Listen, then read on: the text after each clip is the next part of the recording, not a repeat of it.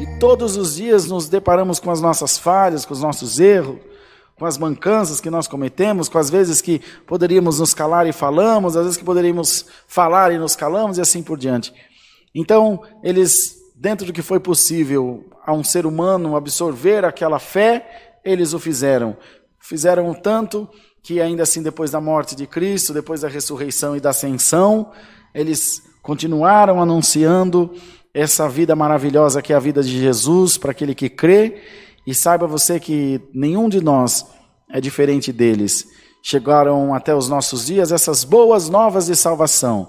Foi anunciado a um pai, a uma mãe, e chegou a nós os filhos, a um amigo, a um conhecido, um irmão, e chegou até o seu ouvido que Jesus salva, cura, batiza com o Espírito Santo e que tenha uma morada eterna para dar a todos nós. Então, esse legado da distribuição da palavra.